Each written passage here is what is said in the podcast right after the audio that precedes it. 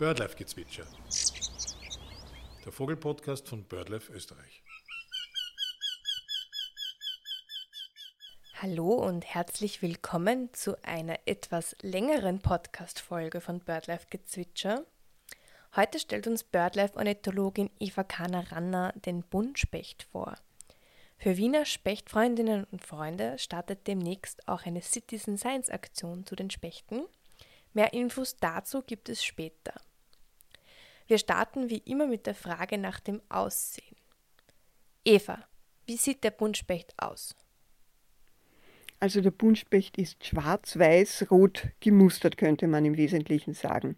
Die Oberseite ist überwiegend schwarz mit auffälligen weißen Schulterflecken und äh, eher von der Weite nicht so gut zu sehenden äh, schmalen Flügelstreifen. Und der, das Gesicht ist auch so schwarz-weiß gemustert. Das heißt, er hat weiße Wangen, eine schwarze Kopfkappe, eine weiße Stirn und eine weiße Kehle. Und vom Schnabel nach hinten zieht sich ein schwarzes Band. Ein Wangenstreifen nennt man das. Äh, die Männchen haben dann noch im Nacken einen schwarzen Fleck, der ist beim Weibchen nicht vorhanden, das hat, äh, das hat nur schwarz am Kopf. Die Unterseite ist weiß, also Brust, Bauch und Kehle sind weiß und die Unterschwanzdecken, die sind äh, leuchtend rot gefärbt. Ja, dann ist noch auffällig beim Buntspecht seine ja, typische spechtartige Gestalt mit den kräftigen Füßen und Zehen, mit denen er äh, ja auf den Baumstämmen klettert und dieser sehr kräftige Schnabel, den er ja zum Hacken braucht und zum Trommeln. Es gibt ja zehn Spechtarten in Österreich. Kann man den Buntspecht mit anderen Arten verwechseln? Ähm, Leider ist es so, dass bei uns in Österreich und auch in Wien äh, oder in ganz Mitteleuropa gibt es nicht nur den einen schwarz-weiß-rot gefärbt gemusterten Specht, sondern da gibt es gleich fünf Arten. Und zwar den häufigsten, den Buntspecht, dann den Blutspecht, der in Osteuropa vorkommt und gerade noch bis nach Wien äh, also bis nach Niederösterreich eigentlich mit seinem Vorkommen reicht. Dann äh, den Mittelspecht, den Weißrückenspecht und den Kleinspecht. Und diese Arten, ja, die kann man eigentlich äh, nur durch genaues Hinsehen voneinander unterscheiden. Besonders krass ist das äh, zwischen den beiden, ja fast Zwillingsarten könnte man sagen, Blutspecht und Buntspecht. Die sind wirklich sehr ähnlich von der Musterung, nur haben die Blutspechte die Unterschwanzdecken blasser als die Buntspechte.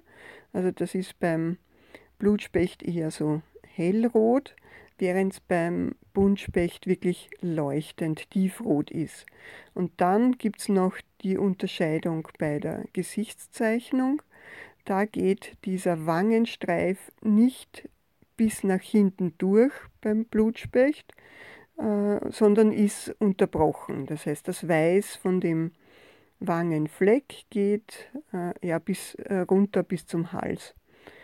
Ja, äh, ist aber oft nicht ganz einfach zu sehen. Was noch ist, äh, die Schwanzmusterung. Äh, der, der Buntspecht hat ja im Prinzip einen schwarzen Schwanz, der an den Seiten so weiße Flecken hat und die sind beim Blutspecht weniger stark ausgeprägt als beim Buntspecht. Ähm, ja, was noch ein Unterscheidungsmerkmal zwischen diesen zwei sehr ähnlichen Arten äh, ist, ist die Stimme. Äh, die typische Buntspechtstimme, also das typische Buntspechtrufen, das ist so ein ganz hartes Pix, Pix.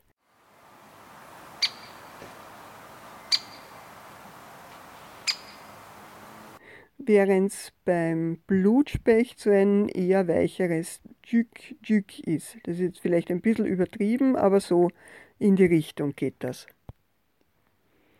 Dann gibt es als relativ häufigen Specht, aber doch viel seltener als den Buntspecht, noch den Mittelspecht.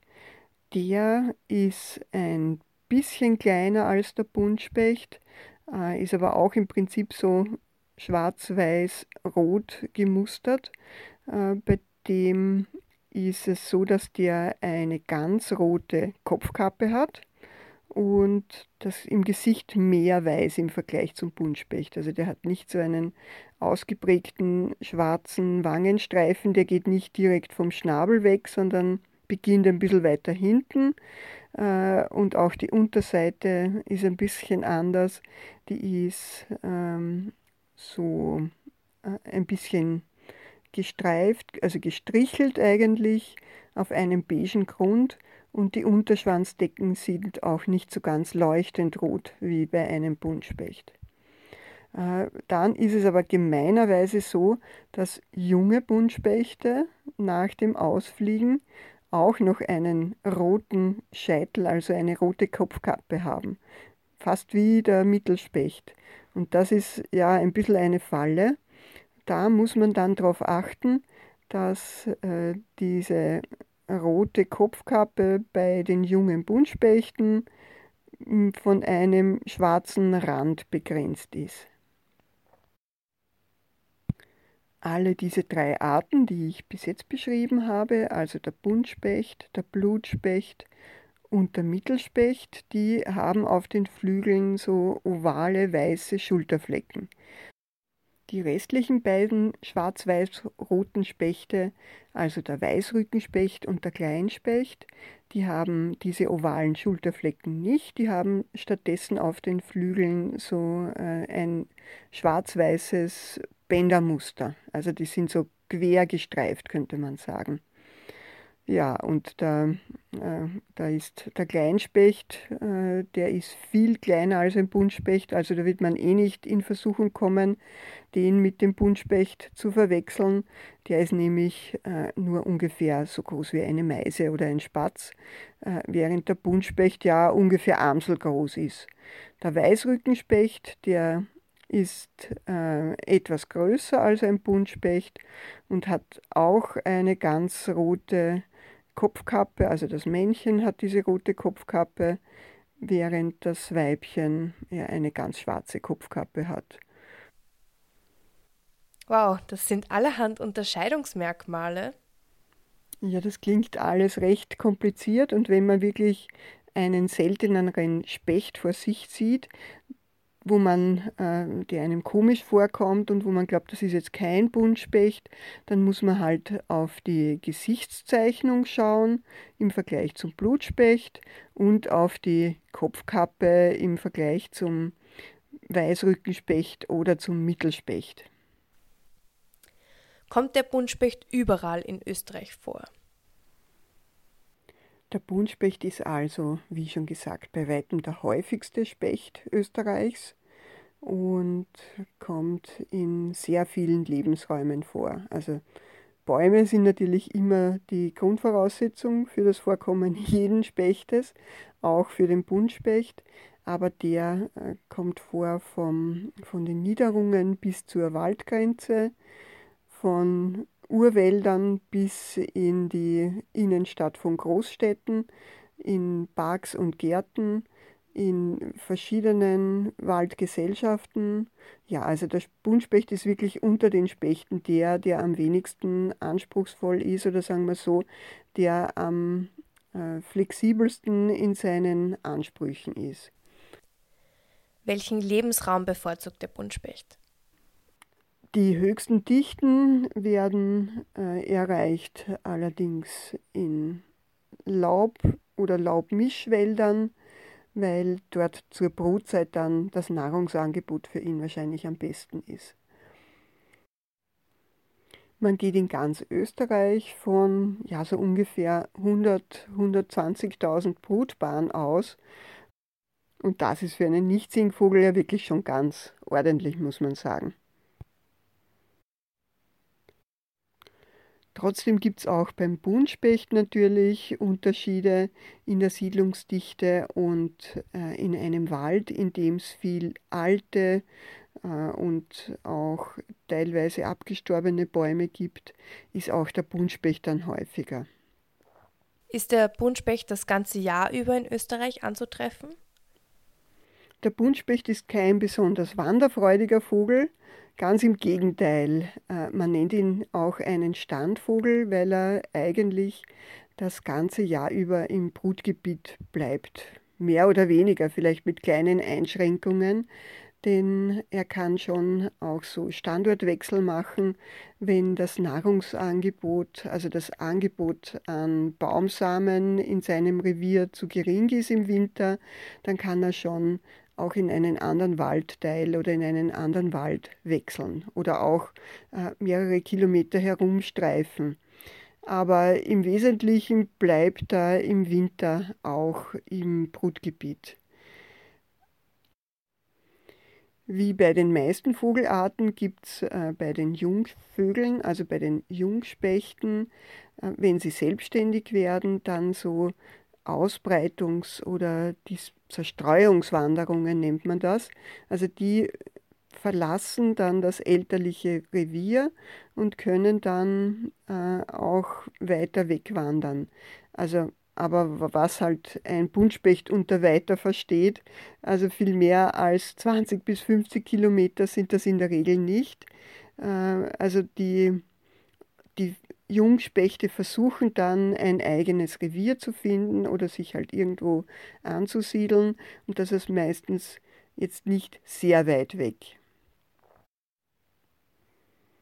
Trotzdem, und jetzt äh, widerspreche ich mir selber, gibt es sogar beim Buntspecht Wanderbewegung. Und zwar betrifft das aber meistens Nord nordosteuropäische Vögel, die in äh, Wintern mit geringem Nahrungsangebot, also äh, sprich dann, wenn die Fichte sehr wenige Zapfen hat und, und fast keine Samennahrung dann im Winter zu finden ist, die können dann in manchen Jahren ihr Brutgebiet verlassen und dann sogar recht weite Strecken in südwestlicher Richtung wegziehen. Was frisst der Buntspecht? Also der Buntspecht, der ist ein Allesfresser. Er frisst sowohl tierische als auch pflanzliche Nahrung. Äh, tierische Nahrung, die besteht vor allem aus Insekten, und zwar meistens aus holzbewohnenden Insekten. Das sind äh, Käferlarven, die er aus morschem Holz oder unter der Rinde hervorholt. Und das sind äh, dann entweder so ganz große Larven von Bockkäfern oder von Prachtkäfern, die sich im Holz entwickeln, äh, oder auch von Borkenkäfern, die mehr so unter der Rinde leben und die ein bisschen kleinere Larven haben. Dann frisst er aber auch verschiedenste andere Insekten, die jetzt nicht im Holz oder im Baumstamm wohnen, sondern die er von Zweigen und Ästen und Blättern äh, runterglaubt. Also das können auch wieder verschiedene Käfer sein, Rüsselkäfer zum Beispiel, oder Raupen oder Ameisen, ja, alles Mögliche. Er kann sogar Fluginsekten jagen, äh, die er im Flug erbeutet. Das ist ja schon eine große Nahrungspalette, aber ich glaube, du möchtest noch etwas hinzufügen. Was bei Nistkastenbesitzern sicherlich nicht so beliebt ist, der Buntspecht kann auch Jungvögel von höhlenbrütenden Vogelarten erbeuten, indem er ja die Höhle aufhackt und dann die kleinen Jungen rausholt. Also Eier interessieren ihn nicht, aber Jungvögel frisst er zur Brutzeit ganz gerne. Und die sind dann natürlich auch eine fette Beute und größer als so manches Insekt, das er erbeuten könnte. Ähm, wenn in einem Gebiet sehr viele Nistkästen hängen, dann kann das der ansichtige Buntspecht sogar lernen, dass er quasi darauf horcht, äh, wo in welchem Nistkasten zirpen gerade die Jungvögel und die kann er dann rausholen. Das macht aber eigentlich nur einen geringen Teil der Buntspechtnahrung aus, sicherlich, diese Jungvögel. Viel bedeutender ist da schon die pflanzliche Nahrung. Also vor allem nach der Brutzeit und vor allem im Winterhalbjahr spielen verschiedenste Samen eine sehr große Rolle. Äh, die Fichtensamen, die er aus den Fichtenzapfen rausholt, äh, sind da sicher sehr bedeutend, aber auch zum Beispiel Bucheckern oder andere fettreiche Baumsamen werden sehr gerne gefressen. Dementsprechend kommt der Buntspecht im Winter gerne auch zu Fütterungen und holt sich dort Nüsse, aber auch Sonnenblumenkerne und besonders gerne geht er auch an Fettfutter. Also man kann ihn dann zum Beispiel an Meisenknödeln hängend auch sehen, wo er dann das Fett äh, rauspickt. Ein wahrscheinlich gebietsweise gar nicht so unbedeutender Teil der pflanzlichen Nahrung des Buntspechtes ist dann überraschenderweise flüssig. Und zwar nutzen sie im Frühling den aufsteigenden Baumsaft von Bäumen, indem sie diese ringeln. Also man nennt das Ringeln, wenn sie kleine Löcher nebeneinander in die Rinde des Baumes hacken und dort dann den austretenden Baumsaft nutzen. Also die können das immer wieder, hacken sie da ein bisschen rein und trinken dann diesen austretenden Baumsaft. Und im späteren Frühling oder Frühsommer kommt es dann vor allem auch vor, dass Spechte Beeren und Früchte fressen und diese sogar an ihre Jungen verfüttern. Wo brütet der Buntspecht? Was benötigt er für eine erfolgreiche Brut? Spechte und damit natürlich auch der Buntspecht sind ja die Höhlenbrüter par excellence. Und zwar bauen sie sich ihre Bruthöhlen selber, im Gegensatz zu den meisten anderen Vogelarten, die auch Höhlen nutzen. Äh, und äh, sie bauen diese Höhlen meistens in Bäume, die schon angemorscht sind. Also sie bauen nicht gerne in gesundes Holz, sondern viel lieber bauen sie in Stellen, wo einfach das, ähm, das Holz schon weich und angefault ist ein bisschen. Diese Höhlen, die schauen im Querschnitt so sackförmig eigentlich aus. Also bis zum Boden sind es ungefähr ja, 20, 30 bis, bis sogar 50 Zentimeter im Durchmesser. Unten hat dann dieser Brutraum so 10 bis 15 Zentimeter, kann auch mehr sein. Und äh, das Eingangsloch, also die, der, das, der Höhleneingang, hat ungefähr so einen Durchmesser so, so von 4,5 bis 5 Zentimeter. Äh, ein Höhlenbau, wenn Sie die Höhle komplett neu bauen, dauert so ungefähr zwei Wochen und ja, die hacken einfach wirklich in das Holz hinein. Und da kann man sich schon vorstellen, dass es natürlich viel einfacher ist, wenn das kein hartes Buchenholz ist, das völlig gesund ist, sondern wenn das schon von einem Pilz zum Beispiel angegriffen ist und, und angemorscht ist. Beteiligen sich beide Geschlechter, also Männchen und Weibchen, am Höhlenbau? Der Höhlenbau, der wird überwiegend vom Männchen durchgeführt. Also das heißt, äh, bei den Spechten ist das Männchen vor allem der Heimwerker. Äh, heißt aber nicht, dass die Weibchen nicht auch mithelfen, vor allem gegen Ende des. Zumindest für die Bruthöhle ist das so. Spechte und auch die Buntspechte bauen ja auch Schlafhöhlen, vor allem im Herbst, in denen sie dann übernachten. Und da bauen sich die Weibchen genauso wie die Männchen äh, eigene Schlafhöhlen.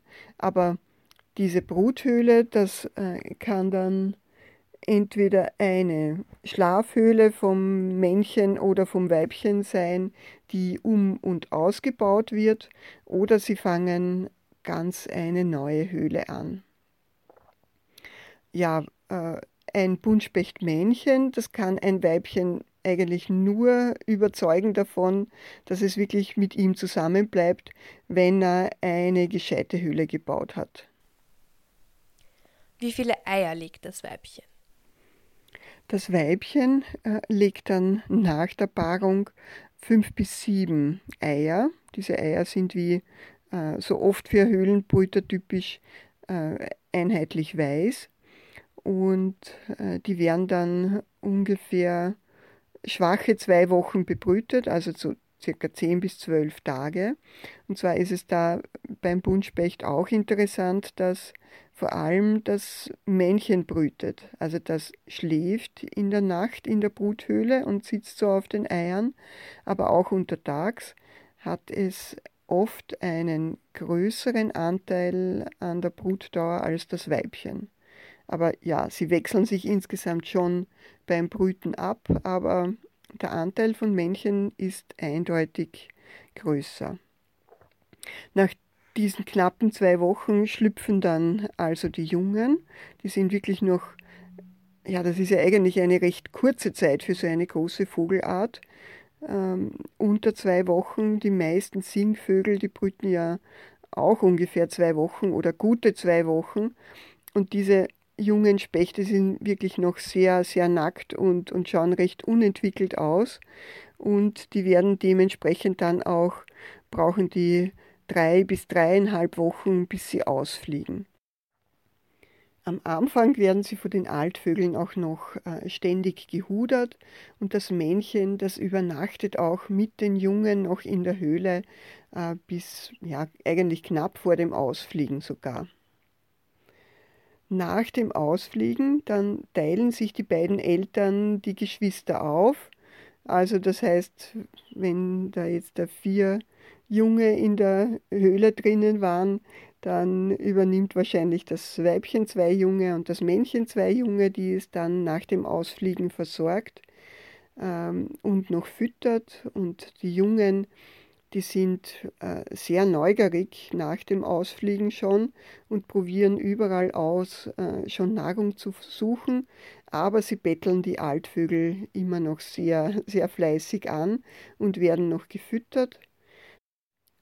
Das dauert aber dann nicht besonders lange. Äh, schon ja, nach acht bis zehn Tagen werden die Altvögel dann schon eher aggressiv und vertreiben dann sogar schon die Jungen recht bald nach einigen Wochen aus ihrem Revier. Welche Besonderheiten kannst du uns über den Buntspecht erzählen?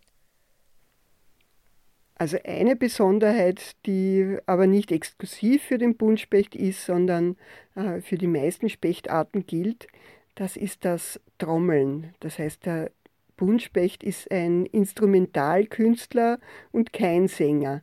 Also im Gegensatz zu den meisten Vogelarten, die ja zur Revierabgrenzung und zur Balz äh, einen Gesang äußern, benutzt äh, der Buntspecht einen abgestorbenen Ast oder ein, ein Stammstück, das eine gute Akustik hat und schlägt dort mit dem Schnabel in schneller Folge drauf und äh, trommelt dadurch einen sehr schnellen, aber relativ kurzen Trommelwirbel.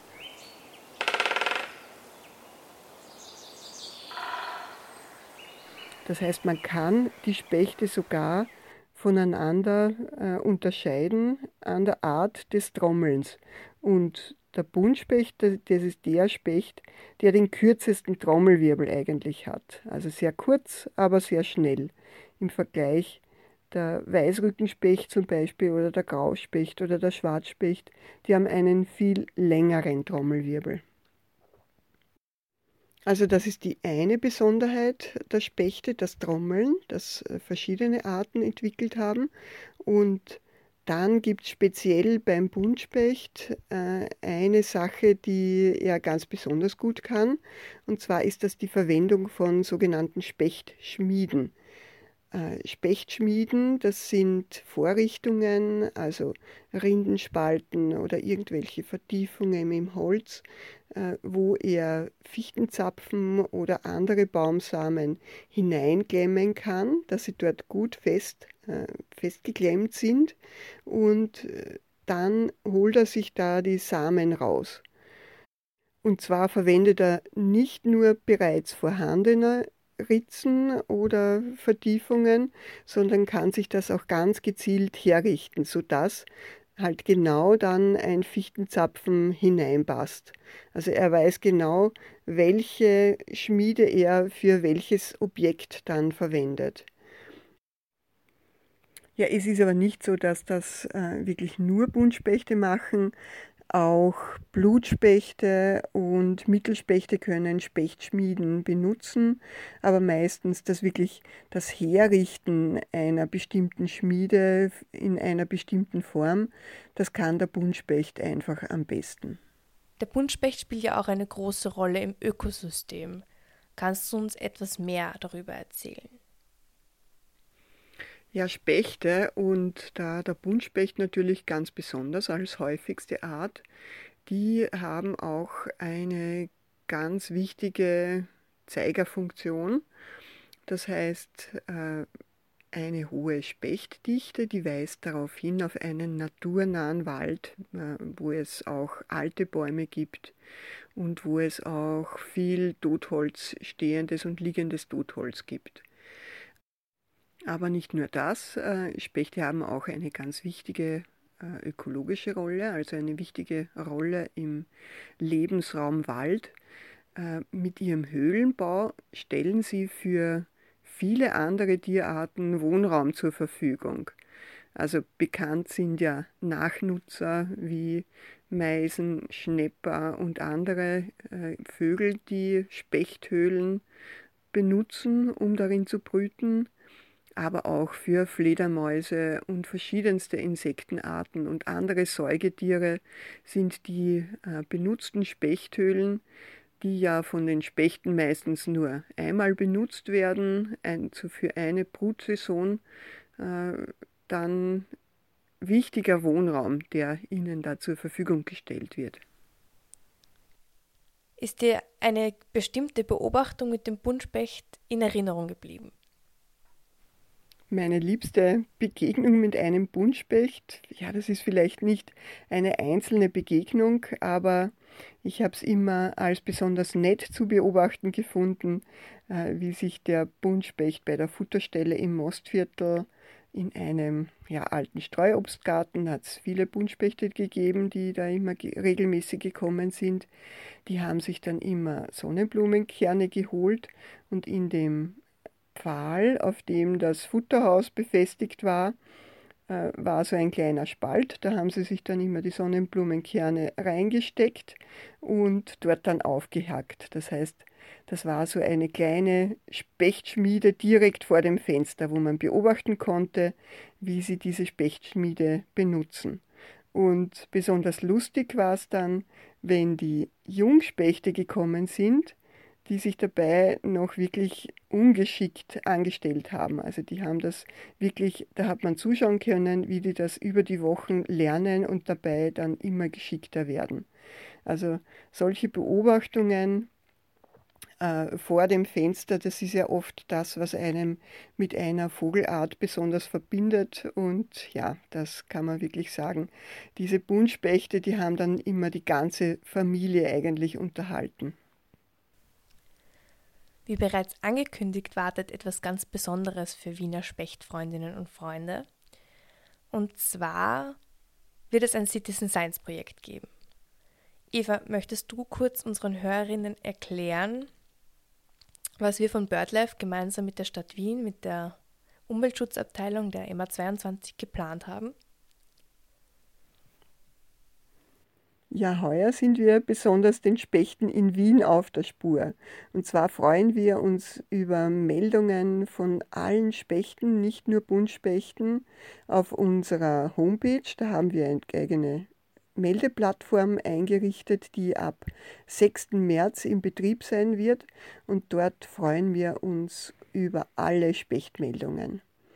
Ja, wir sind schon sehr gespannt, äh, welche Spechte Sie beobachten können und wie viele Spechte wo in Wien gesichtet werden. Und wenn Sie sich mit der Bestimmung mal nicht so sicher sind, dann können Sie gerne auch einen unbestimmten Specht eingeben bzw. ein Foto hochladen und wir bestimmen dann diesen Specht für Sie. Ja, wir freuen uns, wie gesagt, auf Ihre Meldung. Vielen Dank, dass Sie wieder eingeschaltet haben bei BirdLife Gezwitscher. Den Podcast gibt es jetzt auch zum Download auf der Webseite. Wie immer freuen wir uns über Feedback und Anregungen und wünschen einen schönen Vorfrühling.